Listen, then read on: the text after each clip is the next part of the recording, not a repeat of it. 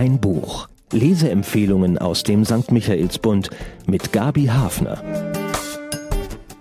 Mein Buch diese Woche verspricht jede Menge unvorhersehbare Abenteuer auf einer Reise quer durch die USA. Ein Roadmovie als Roman sozusagen. Die Fahrtroute nimmt eine ganz andere Richtung als ursprünglich geplant. Denn aus zwei Teilnehmern an einer klar definierten Mission werden plötzlich vier, die völlig unterschiedliche Ziele verfolgen. Und allen geht es dabei um etwas durchaus Ernstes. Die Handlung. Emmett hat sich einen klaren Plan zurechtgelegt. Den braucht er auch, denn der 18-Jährige ist nach dem Tod seines Vaters allein für seinen achtjährigen Bruder und sich selbst verantwortlich. Die Mutter hat ihre Familie bereits vor vielen Jahren verlassen. Das Farmhaus in Nebraska, dessen Scheune nie mit besonders üppigen Ernteerträgen gefüllt war, würde für die Schulden des Vaters draufgehen. Emmett möchte das Nötigste in den blauen Studebaker packen, den er sich selbst erarbeitet hat, und mit dem Bruder nach Texas fahren, um dort mit der Renovierung von Häusern eine Existenz aufzubauen. Doch Billy ist dem Schreibtisch des Vaters auf Postkarten gestoßen, die ihnen die Mutter direkt nach ihrer Flucht geschickt hat. Daraus geht hervor, dass sie nach Kalifornien gegangen ist. Auch die Fahrtroute dorthin hat der kleine Bruder schon ermittelt. Der Lincoln Highway, der einmal quer durch die USA führt, von New York nach San Francisco. Er verläuft nur wenige Meilen nördlich ihres kleinen Ortes. Seinen Rucksack hat der rührend ernsthafte Junge auch schon gepackt. Und alles, was er dort verstaut hat, wirklich alles, wird im Laufe der Geschichte unglaublich nützlich werden. Billy hat sich an einem Buch orientiert, an Professor Aberneths Kompendium von Helden, Abenteurern und anderen unerschrockenen Reisenden. In zwei Tagen soll's losgehen. Für diese Zeit hat die anhängliche und sehr patente Nachbarstochter Sally ihnen Essen vorbereitet. Da taucht Besuch auf. Zwei Kumpels von Emmet aus Salina, dem Erziehungsheim, in dem er die letzten Monate verbracht hat und wegen des Todesfalls vorzeitig entlassen wurde. Der unberechenbare Duchess und der verträumt verplante Wooly sind im Kofferraum des Direktors mitgereist nach Nebraska. Auch sie haben einen Plan im Gepäck. Der führt aber in die genau entgegengesetzte Richtung des Lincoln Highway, nach New York und weiter zum Sommerhaus von Woolys alteingesessener Familie. Sie kann ihren Stammbaum bis in die Anfänge der USA zurückverfolgen und hat seit dieser Zeit auch einigen Wohlstand eingesammelt. Davon zeugt ein Safe im Landhaus in den Adirondacks, und um den dreht sich der Plan von Duchess und Woolley. Emmett ist keiner, der sich leicht beirren lässt. Außerdem weiß er, dass die beiden sich durch die Flucht aus dem Heim nur eine längere Strafe einhandeln würden. Er wird sie mitnehmen, aber nur bis zum nächsten Halt der Überlandbusse. Aber dann überredet Billy ihn zu einem kleinen Umweg und als nächster Duchess nur ein paar Meilen und dann führt ein Umweg zum nächsten. So werden Emmett und Billy in bester Hobo-Tradition in Güterwaggons nach New York reisen, denn den Studebaker und das Startkapital im Kofferraum haben sich Duchess und Woolley ausgeliehen. Von da an wird es anstrengend, gefährlich und so richtig für Kinder wie Billy geeignet ist das Unternehmen natürlich auch nicht mehr. Wird Emmett mit seinem klaren Wertekompass und seiner Hartnäckigkeit die Oberhand behalten oder wird sich Duchess mit seiner Skrupellosigkeit durchsetzen? Kinoreife Schauplätze und Begegnungen mit Typen wie aus einem Abenteuerroman, auch manche leicht Hollywood-mäßige Szene erwartet die Leser bis zu einem wirklich meisterhaften Finale. Ein plattes Happy End kommt natürlich überhaupt nicht in Frage. Bemerkenswert. Auf nur zehn Tage konzentriert sich die Handlung des Romans. Alle vier Jungs bringen den ganzen Rucksack ihres Lebens mit auf diese Reise. Towles schreibt kapitelweise aus der Perspektive eines der Jungen mit Schwerpunkt auf Emmet und Duchess. Alle vier haben sie ihren Vater verloren und sind weitgehend ohne Mutter aufgewachsen, und zwar in völlig unterschiedlichen Gesellschaftsschichten.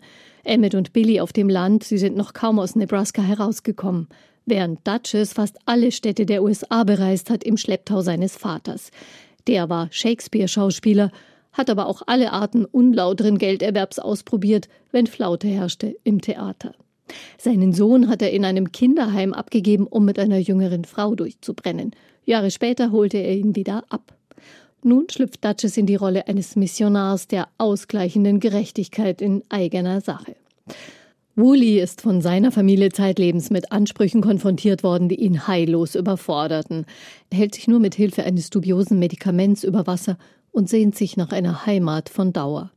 Um an ihre Ziele zu navigieren, benutzen die vier Landkarten und Stadtpläne. Doch welchen inneren Kompass haben sie, um den Weg durchs Leben zu finden? Unterschiedlicher könnten die Voraussetzungen der vier gar nicht sein. Billy, der Kleine, hält sich an ein Buch, das die berühmtesten Heldengeschichten der Weltliteratur nacherzählt. Vielleicht auch eine Art innerer Kompass.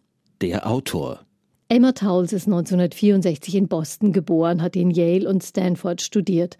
Sein Romandebüt Eine Frage der Höflichkeit erschien 2011. Sein zweiter Roman Ein Gentleman in Moskau von 2016 stand zwei Jahre auf der Bestsellerliste der New York Times. Ähnliches halte ich für Lincoln Highway durchaus für denkbar. In einem Video zum Roman berichtet der Autor, er nehme sich immer viel Zeit, um das Grundgerüst eines Buches zu entwerfen. Erst dann beginne er zu schreiben und vieles wieder zu verändern. Die Handlung von Lincoln Highway habe er im Jahr 1954 angesiedelt, weil in diesem Jahr die Zukunft in den USA noch extrem offen gewesen sei.